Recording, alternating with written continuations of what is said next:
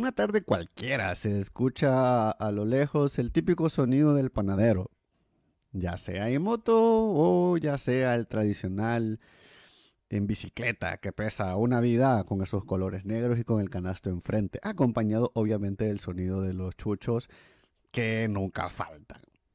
¿Cuánto voy a comprar de pan? ¿25 centavos? ¿Un dólar? Bueno, obviamente dependerá mucho de cuántos panes me comeré. ¿Qué tipo de pan voy a comprar? ¿Tienes algún pan en especial que siempre te ha gustado? Y obviamente me vuelvo a preguntar, ¿para qué lo quiero? En este caso, un pancito con frijoles para la siguiente mañana eh, no estaría del todo mal. Y me imagino estos frijolitos que llevaré al siguiente día dentro de este pancito. Y surgen otras preguntas como, bueno, y entonces, ¿cómo, ¿cómo están preparados estos frijoles? ¿Qué ingredientes llevarán? ¿Los haré con ajo? ¿Los haré con tomates? ¿O les pondré estas bolitas de masa que tan bien quedan dentro de la sopa de frijoles? ¿O alguna preparación espacial y mágica que mamá siempre ha hecho? Un saludo a mi madre. ¿Y cómo los llevaré? Si los envolveré en papel, o si los meteré en el top, pero si ya tengo una loncherita de Star Wars metálica súper lista y preparada para la ocasión.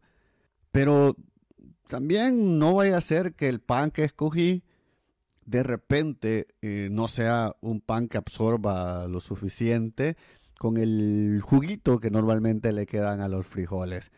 Obviamente también depende mucho de qué frijoles estemos preparando para pues preparar este pan y el pan tostado, ¿o no? A mí normalmente me gustan más fresquitos, pero mucha gente le gusta el pan tostado, porque la verdad que casi no dura. Bueno, también depende del pan. Sí, también depende del tipo de tostado. Ufa, ya me lo estoy imaginando ese pancito en media mañana, eh, con un cafecito, eh, para tranquilizar la jornada mañanera y decir, bueno, agarrar fuerzas para la siguiente parte del día y pues te llegar al almuerzo y posteriormente al cafecito de la tarde. Realmente, tú que me estás escuchando, ¿realmente has empatizado con, lo que se estoy contando o simplemente te parecen cuentos chinos? Y es que realmente eh, el, pan de el pan con frijoles eh, es un objeto, si lo llamamos como un objeto de estudio, bastante interesante porque depende eh, de quién lo vea, de su contexto, de su entorno, de sus propios antecedentes, le da o no un elemento simbólico súper fuerte. Yo recuerdo mucho el pan con frijoles como mi comida tradicional de mucho tiempo en el colegio y por eso le tengo mucho cariño. Y como elemento de investigación puede ser el mejor ejemplo para identificar cómo un objeto tiene un significado, cómo ciertos códigos dentro del, del, propio objeto y cómo nosotros analizamos el objeto nos permite sacar mucha información.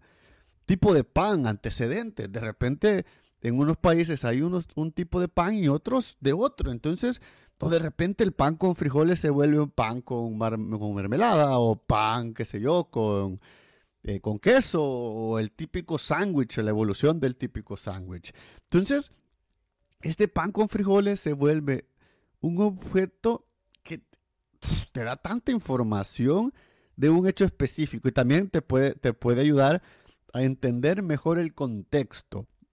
Obviamente estoy ocupando el ejemplo del pan con frijoles, pero este pan con frijoles puede ser cualquier objeto de diseño, puede ser cualquier elemento de investigación y cómo el contexto me ayuda a comprender el significado cultural, social, de la conexión que tiene con la persona, de quién lo prepara, cómo lo preparan, cómo muchas veces un objeto en este caso un alimento como el pan de frijoles, puede comunicar y expresar muchos elementos culturales e históricos a través de su preparación y cómo también muchas veces nos puede expresar de repente la realidad de un país, porque no todos teníamos en algún momento para un juguito de cartón o un sándwich súper preparado, pero sí teníamos para un pan con frijoles hecho con mucho amor y mucho cariño.